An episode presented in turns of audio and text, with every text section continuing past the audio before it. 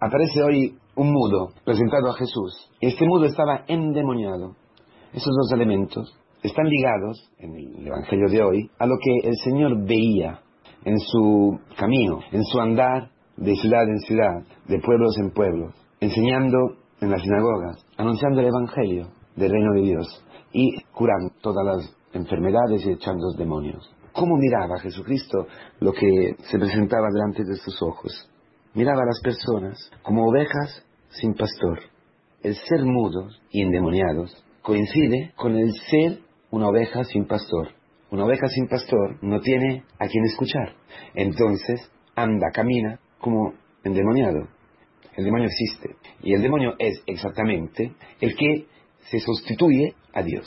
El que pastorea a la gente engañada y sacada del rebaño de Dios. Sacada del reino de Dios. Por eso Jesucristo va de aldea en aldea, de pueblo en pueblo, para anunciar el Evangelio del reino de Dios. La buena noticia es que el reino de Dios está, y está todavía abierto, y que Él irá, con su muerte y resurrección, a abrir un camino de vuelta al reino de Dios, al rebaño de Dios, al pastor. Y el pastor va buscando la oveja perdida, la oveja endemoniada, muerta. Una oveja sin pastor se muere porque no sabe dónde ir a comer. Una oveja está hecha, creada, para estar en un rebaño, sin el pastor. Una oveja no puede ser oveja. Es una imagen del hombre que ha dejado a Dios, que se ha alejado de Dios, como el hijo pródigo, que ha salido del rebaño, de la casa, y llega, por fin, a no tener nada para comer, al extremo límite que lo separa de la muerte. Jesucristo ve así al hombre, veía así a los hombres que le se acercaban. Él iba a buscar su oveja. La evangelización es buscar la oveja perdida, es buscar al otro como una oveja perdida, un padre, una madre, una mujer, un marido, una novia, un novio, un amigo, un hermano, no tiene esta misma mirada de Jesucristo hacia el otro, entonces inmediatamente juzgará, verá las cosas mundanamente, de una forma pagana, de la misma forma que hoy la sociedad ve las personas como objetos o cuando aparece el mal en algunas personas como mal en sí, o las personas como malas. Y eso también aparece hoy en el Evangelio, hermanos, porque los fariseos, los puros, porque los fariseos eran los separados, los que estaban más cerca de Dios, los que vivían una vida según la ley, algunos fariseos, no todos, claro. En este Evangelio, que es modernísimo, como todos los Evangelios, aparece la situación del hombre actual, la situación de la sociedad y nuestra situación, que es la de ser ovejas sin pastor. Entonces, si tú no puedes escuchar al pastor, te quedas mudo, que no tienes palabra. ¿Cómo surge la palabra? ¿Cómo surge hablar? El hablar por el escuchar. Por eso dice que la fe viene por la escucha, por el escuchar la necesidad de la predicación. Porque la fe es proclamación. Si la fe no es proclamada, si no se conecta, porque la palabra es conexión, es entrar en comunión, es ponerte delante al otro y hablarle, entrar en una comunión. Si la fe no se explicita, no se explica, no se realiza, no se encarna en una manifestación exterior, si el interno no se manifiesta al externo, entonces es una, fe que no existe, una fe muerta, pudrida.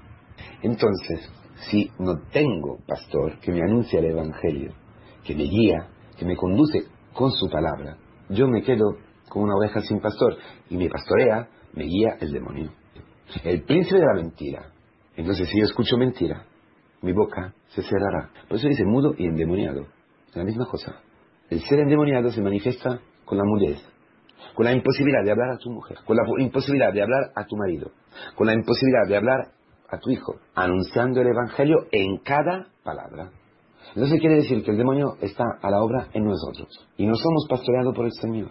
Esta es la situación que Cristo encuentra delante de sus ojos hoy también. Hoy también. El Señor viene a nuestra vida, viene a nuestra aldea, viene a nuestra comunidad, a nuestra familia, y se encuentra este espectáculo. ¿Qué? Ovejas sin pastor. Entonces mudas. Entonces que se están muriendo, si no están ya muertas. Por eso lo que nos salva es lo que hace Cristo. ¿Qué hace Cristo? Anunciar el Evangelio. La conmoción, es decir, las entrañas de Cristo, que compadecen, tuvo compasión, padecer con la pasión de Cristo, el entrar en Cristo en esta situación de endemoniados. Es lo que aparece hoy. Porque los fariseos ven una cosa que, que no pueden soportar. Que un mudo, un endemoniado, un impuro, sea curado, sea amado, curado, y llegue a ser una persona con tanto valor cuanto tenían ellos. Es decir, este rabí que no había estudiado, hijo de un carpintero, este que se manifestaba como el Mesías, no iba donde ellos. Sin embargo, se iba a los pobres, a los impuros, había elegido un, Mateo, un publicano, con él, como discípulo, y miraba con compasión a los que ellos miraban con desprecio. Ahí sale una envidia, ahí sale lo que de verdad hay en el corazón de una persona. Por cuanto pueda rezar, ayunar, hacer limosnas, limpiarse en la micuá, en la piscina de la purificación. Por cuanto eran perfectos, la parte exterior quedaba quizás limpia, pero el corazón estaba lleno de envidias, de rapinas, de robos, dice el Señor. Y aquí aparece, porque dicen una cosa, que Jesucristo echa, expulsa a los demonios por obra del príncipe de los demonios. Jesucristo podía aparecer un amigo de los demonios, como uno que tiene un poder sobre otros demonios porque pertenece al mismo grupo. Lo que no entendían los fariseos era que Jesucristo era amigo de los endemoniados, no de los demonios. En la pasión, Él muere como un endemoniado, como un uh, hereje, como uno que blasfemaba. Se había hecho Dios. En la cruz, en la pasión, en la compasión real y concreta, que ha sido su pasión, Jesucristo, a la vista, parecía un demonio, sangriente, algo terrible, terrorífico. Jesucristo ha compadecido por eso, a los ojos carnales, envidiosos, celosos, pervertidos, aparecía como un compañero de aquel que era endemoniado. Porque Jesucristo se había hecho mudo con los mudos, sordo con los sordos, paralítico con los paralíticos. Estoy describiendo Jesucristo sobre la cruz y sobre todo dentro de la tumba. Ciego, no veía nada en la tumba, era muerto. Sordo, paralítico, no va un muerto, ¿no? Y eso es impuro.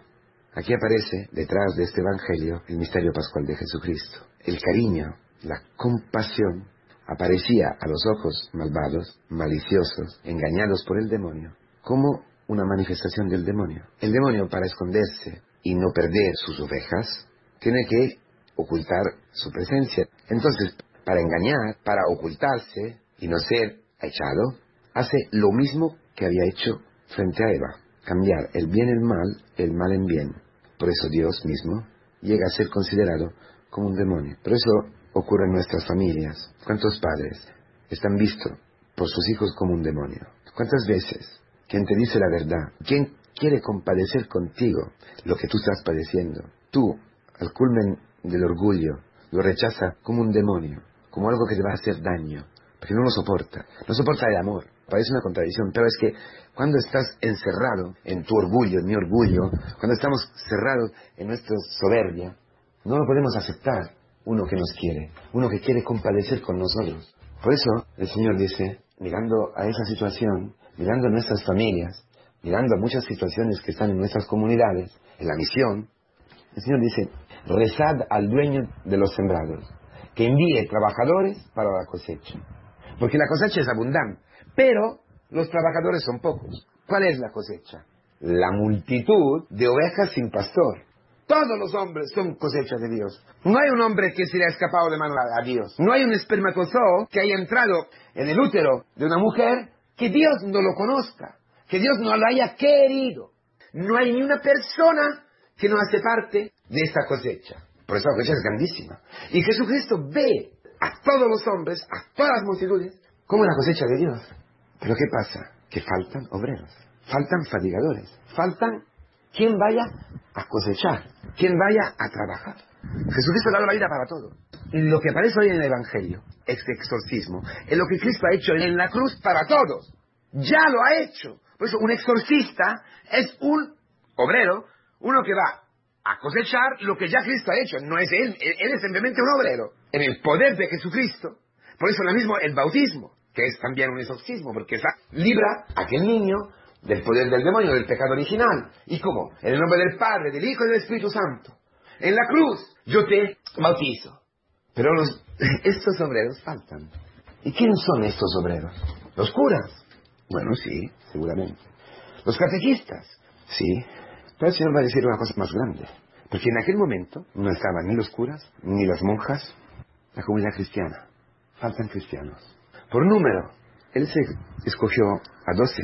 No creo que los números sean una neurosis para Jesucristo. Doce. Luego setenta y dos.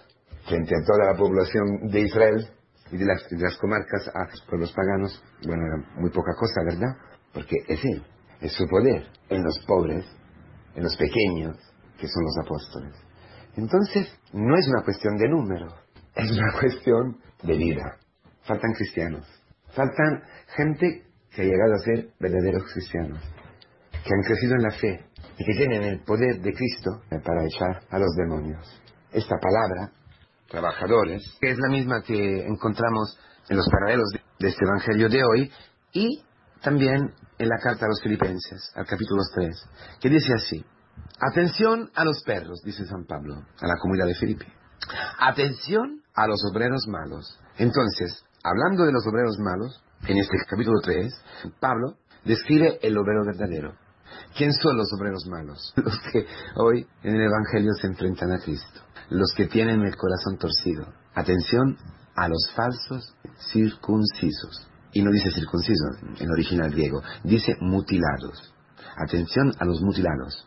Sin embargo, cuando habla de los cristianos, pues los verdaderos circuncisos somos nosotros. Es decir, la circuncisión, el signo de la alianza, a los que son falsos, a los que tienen un corazón doble, a los que han sido engañados por el demonio, a, que, a los que han rechazado a Cristo, la circuncisión se vuelve como una mutilación. Y mutilación quiere decir una, algo que te impide ser lo que tienes que ser.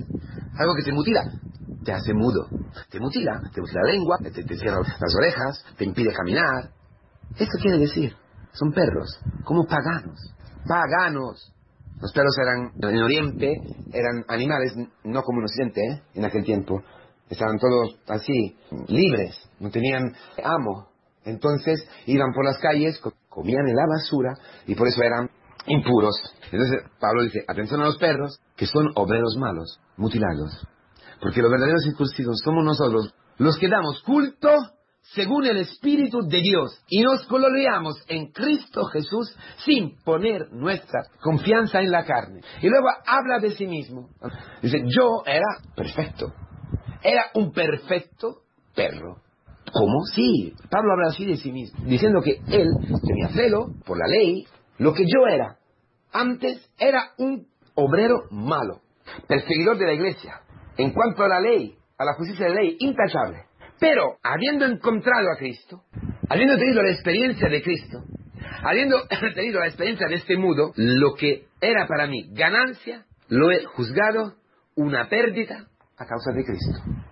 Y más aún, juzgo que todo es pérdida ante la sublimidad de conocimiento de Jesucristo, mi Señor, por quien perdí todas las cosas y las tengo por basura para ganar a Cristo la más impura que hay. Es el obrero según la voluntad de Dios. Este obrero falta. Jesucristo habla, San Pablo, tú faltas, yo falto. Tengo la experiencia de San Pablo, vivo como San Pablo. Jesucristo es todo para mí, la sublimidad de su conocimiento. Y luego dice, todo lo que para mí era ganancia, ese es un término económico, che, verdaderamente ganancia.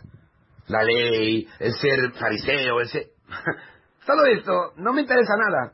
Lo tengo como mierda para ganar a Cristo. Pero no que yo gane a Cristo, dice, sino que ser hallado en Él, encontrado en, Él, dentro de Él. La experiencia de este mundo de hoy. No con la justicia mía, la que viene de la ley. Porque la justicia sin espíritu es justicia mía, que no es justicia, sino la que viene por la fe de Cristo. La justicia que viene de Dios apoyada en la fe. Y conocerle a Él el poder de su resurrección y la comunión en sus padecimientos. Entonces, compadecido para compadecer. Esto es el obrero, que falta, y que hay que rezar hasta hacerme semejante a él en la muerte, tratando de llegar a la resurrección de entre los muertos con él. La Pascua en mí, no que yo ya lo tenga conseguido, sino que continúo mi carrera por si consigo alcanzarlo, habiendo sido yo mismo alcanzado por Cristo Jesús. Pero una cosa hago, olvido lo que dejé atrás y me lanzo a lo que estás por delante. Esto es el obrero, corriendo hacia la meta para alcanzar el premio que Dios me llama desde lo alto en Cristo Jesús. Así pues, todos los perfectos son los cristianos, los que no falta de nada, tienen todas las gracias para vivir como un obrero, un cristiano. Tengamos estos sentimientos. Por lo demás, hermanos, sed imitadores míos. Y fijaos en los que viven según el modelo que tenéis en nosotros. Porque muchos viven según os dije tantas veces. Y ahora os lo repito con lágrimas. Como enemigos de la cruz de Cristo. Estos son los malos obreros. Los enemigos de la cruz. Entonces, el obrero bueno, el obrero verdadero, el obrero que falta, por lo cual hay que rezar, es como San Pablo. San Pablo se pone como, como objeto de imitación. La vida nueva en Cristo, el que ha dejado todo sí mismo, ha dejado todo lo que lo exaltaba, lo que, lo que le realizaba religiosamente, lo ha echado a la basura, porque vive en Cristo, vive su pasión, vive su resurrección, vive su misterio pascual. Todo es, Cristo es todo para él. Eso se cumple en una vida, ¿no? La fe que decíamos en un principio. La fe viva. Entonces, es algo puesto ahí como espectáculo, para que sea imitado, o sea, para que sea pintado, para decir así, dentro de su propia vida. Dejar que Cristo pinte en mí lo que ha pintado en Pablo. De forma que en mí, Padre, en mí, presbítero, la gente pueda ver la obra de Cristo y desear que se, que se cumpla también en ellos. Así un padre, así una madre. De estos obreros hace falta. Yo no soy un obrero. Por eso rezar para ser este obrero y no un enemigo de la cruz, quiere decir, Señor, que me pueda convertir que se convierta en mi familia, que nuestra comunidad se convierta, para ser un modelo, no en un sentido moralístico, idealístico, no, porque tú vivas en, mí, en nosotros, en mí, y la gente que se acerque a mí ve a ti. Que yo pueda ser tachado, pensado, considerado como Belzebú para ti, para que pueda compadecer a los hombres. Que yo pueda tener la experiencia de Pablo todos los días. Que yo pueda convertir verdaderamente, conocerte a ti, Señor. Un obrero, verdadero, un trabajador, un fatigador, uno que va a cosechar, es el que ha conocido a Cristo. Y que para el conocimiento de Cristo, para la intimidad con Cristo, para vivir con Cristo, lo deja todo, no le importa nada, todo es impedimento, todo es... La única cosa que me importa es Cristo. Un mudo que ha escuchado la palabra del pastor, que ha encontrado el buen pastor, que le ha amado, que le ha querido, que lo ha sanado, que lo ha cogido sobre los hombros y lo ha llevado a su rebaño donde tiene alguien a quien, a quien obedecer, escuchar y caminar según las huellas de su pastor, según la voluntad de Dios. Es el obrero. Iré a los endemoniados, iré a mi mujer cuando está endemoniada, iré a mi marido, iré a mis hijos, iré y haré lo que ha hecho Cristo, entregarme a ellos. Yo, crucificado con Cristo, seré un exorcismo para mi mujer. Esto expulsará al demonio mi mujer podrá volver a hablar conmigo, como yo he vuelto a hablar con ella por medio de Jesucristo la gente, los hombres, tú y yo, y quien está a nuestro lado, pueda volver a mover la lengua para bendecir al Señor y decir, nunca hemos visto algo así, nunca hemos visto el cielo, porque hemos visto los ciudadanos del cielo, hemos visto a los obreros, nunca hasta ahora en esta oficina, en este colegio, en este barrio, en este condominio, nunca hemos visto algo similar. Hoy hemos visto el cielo porque hemos visto los obreros que han venido a cosechar